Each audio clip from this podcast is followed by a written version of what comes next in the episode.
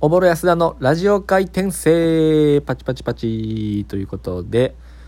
さあ、今日も始まりました。第12話ということでね、アニメやったらワンクールでね、そろそろ終わりの回なんですけどね、僕はもう、ブリーチぐらいね、話を重なれたらなと思います。さあ、ということでね、えー、前回ね、バイトの話したんですけどせっかくやからねなんか他のバイト先での話でもしようかなと思うんですけど。まあねやっぱこのもう芸歴ね芸人やってますんでねそもそもやっぱもうこの バイト生活がね長いんで多分普通のねちゃんと社会で働いてる人とかよりかはいろんなこうバイトをね経験してますからね。まあ、特に芸人やったらねこうね、いろんなバイトをすぐ飛ん辞めたり飛んだりみたいなんでね。まあ僕はね、そんなにこう、そんなに飛んだことはないっていうことはあるんかいっていう感じなんですけど。まあでもね、僕最初に、ほんまに始めたバイトとかはもう、まあその時まだ高校生とかで、ちゃうわ、大学生。でね、最初にパッて、ほんまに一発目で始めたバイトがなんか、イタリアンレストランのキッチンやってねカプリチョーザっていうね、まあ、有名なとこのキッチンやったんですけどそことかはねもう3ヶ月ぐらいで辞めちゃいましたね。やっぱ意志が弱かったんやろうね。なんでなんかやなんで辞めたとかはないけどなんか普通に なんかねもう人間としてダメですけどだるなるみたいなね。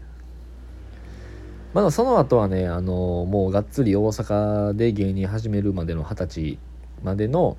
間2年間ぐらいずっと同じバイトしてたんですけど、スーパー銭湯でバイトしてたんですよ。お風呂ね。それのおかげで今僕ね、もう本当にお風呂好きで、ほんま一人でもね、銭湯行ったり、えー、だって岩盤浴とかも行きますからね。もう岩盤浴がね、ほんま世界で一番気持ちいいからね。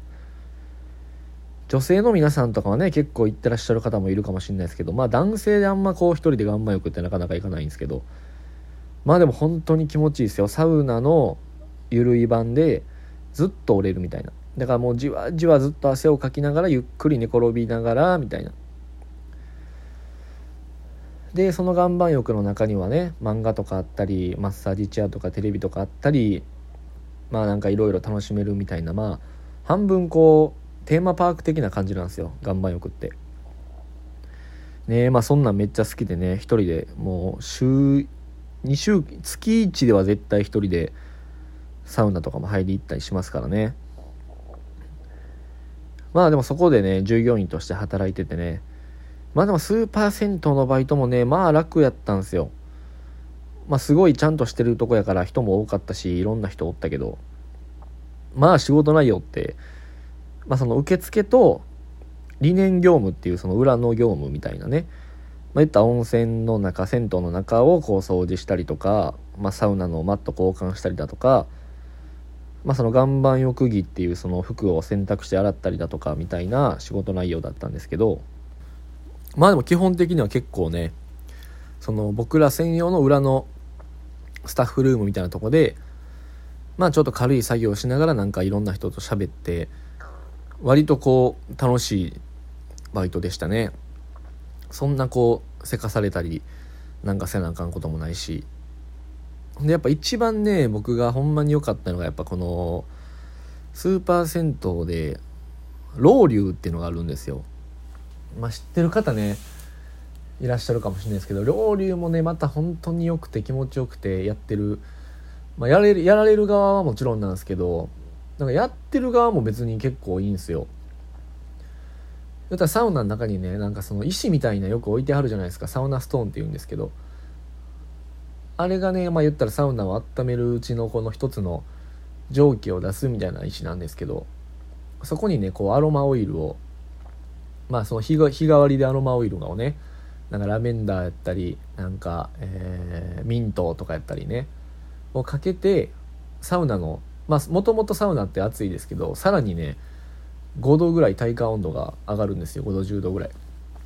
でバーってめちゃめちゃ熱くした時にそこでうちわみたいなんでね一人一人こうもう声出しながら仰いでいくみたいな、まあ、これもなんかもうこのイベントのねなんかもうもう僕の中ではもうほんまユニバとかのぐらいの楽しいイベントやったんですよ。これがねまあ3時間に1回ぐらいやってあのー、その度仰いでいくんですけど、まあ、僕らもね服そのロール用の服に着替えてバーって汗かいてちょっと休憩みたいな。だからバイト中にしこたま汗かけるんですよ。だからその気持ちいいしまあまあしんどい時もあったかもしれないですけど気持ちいいし汗かけてダイエットにもなるしね。そもそもほんまにこうサウナで作業したりとか岩盤浴で作業したりとかそのバイト中にめっちゃ汗かくんすよ。まあそれがね女性の方とかやったらね化粧とかいろいろで嫌な人もいるかもしれないですけどまあでも基本気持ちよくてね。でも僕の最初のこう喋りのルーツじゃないですけど人前で喋るルーツっていうのはなんかもうほんまにこのスーパー銭湯のロウリュなんですよね。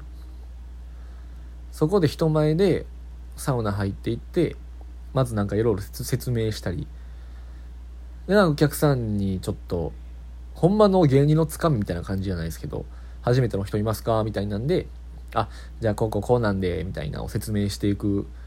初めて人前でこうがっつり喋るっていうその最初の原点かもしれないですよね。ロウリュウとはフィンランドでフィンランド産のなんやらかんやらでこのサウナストーンにアロマ水をかけて体感温度を上昇することによってデトックス効果や疲れ改善肩こり改善などの効果がございます。本日のアロマ水はラベンダーとなっております。ラベンダーはなんちゃらかんちゃらの効果がありみたいな。それでは今から青がさせていただきますみたいなのが一連の流れやったんですけどね。まあたまになんかそれでちょっとこう若いお客さんとかあのノリのいいお客さんおったらちょっとアドリブでちょっと足したりみたいな。ほんまにその前説みたいな感覚があれが最初やったんでね。そのおかげでだいぶ人前で喋るということに対してなんか NSC 来て最初のネタ見せとかなんやらでもちょっと慣れてたとこはあったかもしれないですね。うん。でまあねスーパー銭湯もねやっぱそんなやっぱもうみんな癒されに来てるというかもう楽しく疲れを取りに来てるんでね。まあその、まあ、特に滋賀県のねもう田舎の方やったんでまあ嫌なお客さん変なお客さんってほとんどおらんかったよね。もうそれが今大阪で働いてるバイトとの一番の違いかもしれない。まあいいご家族やね若い人でもノリのいい方とかね。まあまあそのそのスーパー銭湯であったちょっと、まあ、クレームみたいなもほぼほぼなかったけどまあなんかサウナの中でのテレビのなんかお客さん同士のせめぎ合いだったりとかなんかサウ水風呂のマナーがあってね水風呂は基本そのサウナ入った後はかけ湯してから汗流してから入らなあかんけどそれをせずに入ってる人がおって他のお客さんからあいつ注意しろよみたいな。ほんまでももうそれも数えるぐらいでねほとんど平和なバイト生活やったね。まあでも一回まあこれはクレームとかじゃないけどもうおばあちゃんがねまあもちろん男湯女湯と分かれてるんですけどね女湯からそのもうおばあちゃんがね、まあ、ちょっともうちょっとボケてはるんかなぐらいのおばあちゃんが普通に裸でとことこあの脱衣所からその出てきてね もう騒然ですよもうだからそのその場は。だ僕がたまたまその時近くおって おばあちゃん裸で出てきてるやんってなってだからもう僕すぐその裏にあったバスタオル大きいバスタオル持ってきてそのマラソンのゴールした時みたいな感じでもうすぐおばあちゃんにその大きいバスタオルをかけて「おばあちゃんこここっちお風呂ちゃうで!」って言って、まあ、おばあちゃんも「えみたいな。全員に裸見られてるけど大丈夫かいなおばあちゃんみたいなね。そこで僕がファサッとバスタールをかけてあげるみたいなことありましたけどね。あでもねあと一回盗撮事件がありましたね。あの、男子風呂と女子風呂ってまあもちろんねかなり高い壁で守られてるんですけどなんか女性のお客さんがあのカメラがこっち向いてたその壁の上からねっていう人がおったらしくて、まあ、なかなかねそっからこう犯人捕まえるとかまでは至らなかったんですけど、まあ、それがこう男子風呂からではないでしょう。男子風呂からも分かんないですしその一応まあその外側ねもう外は駐車場とかやったんですけどそっからなんかまあ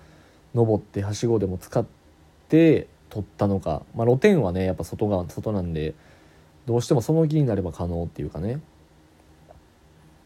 まあだからほんまにそんなんあるんやと思いましたけどね。まあそれはその1回だけでしたけど普通に女子風呂をカメラで撮ろうとするやつみたいなね。うん。まあでもねその営業が終わったらね僕らもこう女子風呂の方で清掃行ったり何やったりみたいなするんでなんかめっちゃこの不思議な気持ちにはなってましたよね。今普通に女性風呂と女子更衣室の中掃除してるなんかあの不思議な感覚はありましたね。まあでもそのおかげで今でも本当に銭湯とか岩盤浴好きなんでね今からもう、行ければ本当に僕毎日行きたいぐらい。スタッフが無料で使えるみたいなのもあったんでねもうほぼほぼ毎日仕事終わり入ってましたからね。仕事終わりお風呂入って汗流して帰れるっていうのがもう抜群に最高やったんですよね。まあねちょっと皆さんもねあのまあお風呂はあるでしょうけどね岩盤浴ぜひおすすめです。さあ以上です。ありがとうございました。